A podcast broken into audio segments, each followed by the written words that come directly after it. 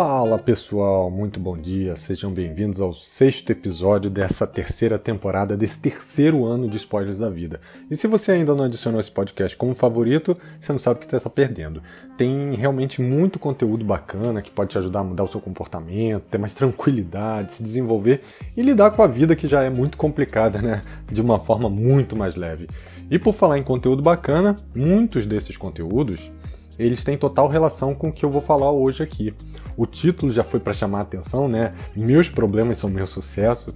E aqui, gente, eu estou colocando o meu ponto de vista e eu vou contar um pouquinho aí da minha história. Talvez um pedacinho que vocês ainda não conhecem. Fiquem tranquilos que não vai ser um podcast de meia hora, não. Vai ser até bem rapidinho. Durante muito tempo da minha vida, eu estava buscando sucesso, eu estudava pra caramba, eu estava sempre procurando algum desafio, alguma meta agressiva para mudar o meu patamar, seja ele técnico, é, seja ele comportamental, e claro, isso daí refletir no meu salário e crescer dentro da empresa que eu tivesse, ou seja, meu foco era muito voltado é, para o lado profissional. E era quase uma competição comigo mesmo e com os outros. Eu, eu me sentia bem em mostrar para todos que, sei lá, mesmo sendo novo, eu estava crescendo. E óbvio, é, como eu queria crescer rápido, eu tinha um grande medo de errar. E afinal, qualquer um desses erros, né, qualquer um desses deslizes aí podia ser um obstáculo do meu crescimento. E para mim, sendo bem sincero, não tem nada errado nisso, né? Eu ainda acho que eh, não tem nada errado em querer crescer, em ser melhor a cada dia.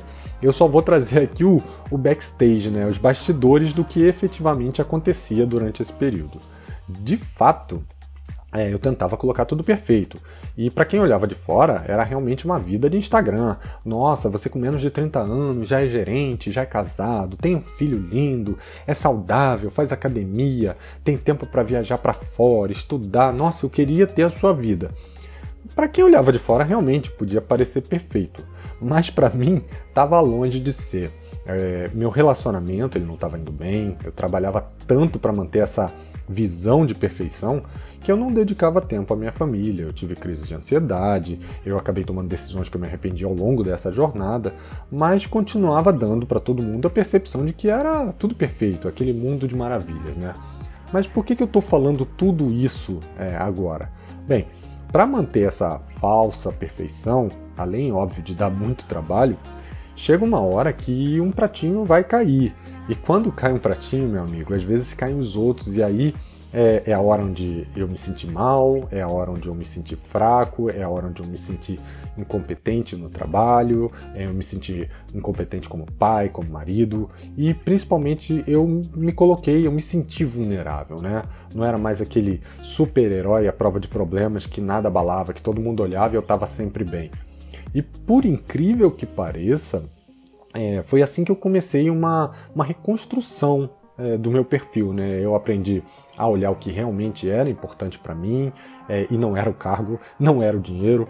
Isso é óbvio, é, não tem como negar. É algo necessário, né? O dinheiro é, ele não traz a felicidade, mas ele é necessário para trazer um certo nível de tranquilidade para que você consiga dar foco em outras questões da sua vida.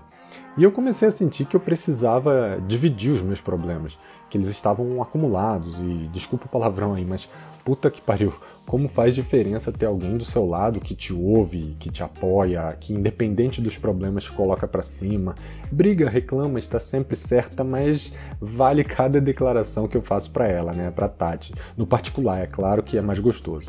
Mas brincadeiras à parte, eh, eu me conectei com a minha família novamente, eu comecei a estudar sobre tudo que influenciava no meu comportamento para tentar entender por que, que eu agi como agi antes, né? E eu, eu tava querendo mudar. Então eu me formei como coach, como analista comportamental, praticante PNL, entre muitos outros cursos que eu fiz. Mas não foi, óbvio, não foi nenhum desses cursos, não foi nenhum curso que me trouxe o que realmente me fez sentir pleno, sentir realizado. Foi quando eu comecei a entender que ser aquele bonzão, que ser aquela pessoa forte, é que não precisa de ajuda, não, não me fazia melhor, não me conectava com as pessoas. É claro que às vezes as pessoas querem ter a vida que você tem, mas elas não querem se aproximar de você. Elas só querem ter a vida que você conquistou. É, vamos ser realistas. O que, que acontece contigo quando você chega perto de alguém que se acha o último biscoito do pacote, né? Aquele cara que fala: Ah, não, ah, eu já fiz isso, eu também já fiz, mas fiz melhor que você. Ah, eu fiz isso daqui, não, eu também já viajei para fora. Aquele que fica contando vantagem o tempo todo, né? Eu, pelo menos, eu me afasto, eu não gosto mais, eu acho desnecessário. Ainda mais porque eu parei de invejar a vida dos outros, que era uma das coisas que eu tinha. Ah, eu queria ter aquela vida, eu queria estar viajando, eu queria. Tem muitas coisas que eu queria porque os outros tinham, não porque realmente era algo fundamental para minha vida. E eu passei a ser feliz com o que eu tenho. É óbvio que a gente sempre pensa em crescer, mas dentro do que eu tenho eu sou feliz, eu cresço mais um pouco, continuo feliz, então eu vou agregando. E sabe o que, que me conectou cada vez mais com as pessoas? Contar os meus problemas, minhas vulnerabilidades, meus perrengues, meus aprendizados, trocar a minha experiência. E por incrível que pareça, ter problemas, né, foi uma das coisas que mais me ajudou, porque as pessoas se conectam com o que você já viveu e muitas vezes elas mesmas não têm coragem de conversar porque elas têm vergonha de falar o que, o que elas já passaram, né, o que elas já vivenciaram. E quando você chega assim, de, de peito aberto, de guarda baixa, falando dos seus erros, dos seus problemas que você enfrentou, sem julgamento, sem achar que é pior ou melhor do que os outros por conta disso, você encoraja essas pessoas a se abrirem e elas se abrem porque é criada uma conexão de empatia, de similaridade. Além disso, gente, a vida é cheia de histórias. Quem não tropeça geralmente não tem muito a contar, né? Ou é aquele soberbo, né, que está contando sempre vantagem. E se você sente vergonha do que você se tornou, dos seus erros, saiba que eles podem te ajudar sim a crescer. Basta você dar um significado correto a eles e não deixar que eles se tornem motivo para você se sentir menosprezado. E quando eu entro aí na seara de liderança, né, que é onde eu realmente gosto de estar, nossa, que diferença fez na minha vida falar dos meus problemas. Até mesmo os problemas de trabalho, tá, gente? A maioria das pessoas já passou por cenários de estresse, de trabalho intenso, de ter que trabalhar com algo que não gostava, às vezes com uma gestão corrosiva, de ter questões pessoais que impactam o trabalho. E, e quando você está ali ouvindo e, e sabendo o que a pessoa está passando, é incrível como você consegue falar exatamente o que ela precisa ouvir. Porque é o walk the talk, né? É alguma coisa que você já vivenciou. E para mim, um dos pontos fortes da liderança não é ser chefe, estar tá numa hierarquia, planejar entrega, controlar orçamento, mas conseguir fazer alguma diferença na vida da pessoa, da, pra, por ouvir, por estar presente, por compartilhar momentos difíceis, por se mostrar vulnerável, por ser humano. Esse é o ponto principal. Então, se você quer se relacionar bem com as pessoas, não se vanglorie dos seus sucessos, das suas conquistas, por mais que você tenha uma vida bem sucedida, isso é consequência do seu trabalho, do seu esforço, e compete apenas a você aproveitar e celebrar tudo isso. Não tem problema, não tem nada de errado isso. Mas mostre o seu lado humano, e isso com certeza vai cativar muito mais as pessoas é, e conectar, gerando muito mais empatia. E aí, puxando um apêndice, né, tem um reality show com uma pessoa, que eu não vou falar aqui nomes, né, mas que eu achei bem interessante, que essa pessoa falou, e independente de torcida, de estar pró ou contra, eu achei interessante a fala, né.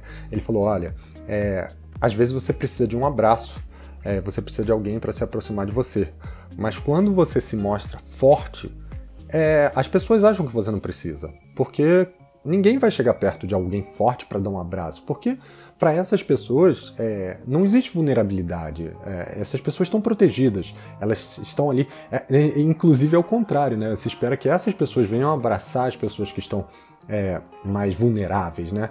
Então, se você se mostra forte o tempo todo, se você se mostra uma rocha o tempo todo, por mais que por dentro você esteja se sentindo mal, como era o meu caso no exemplo, as pessoas não vão se aproximar de você, porque elas acham que você não precisa.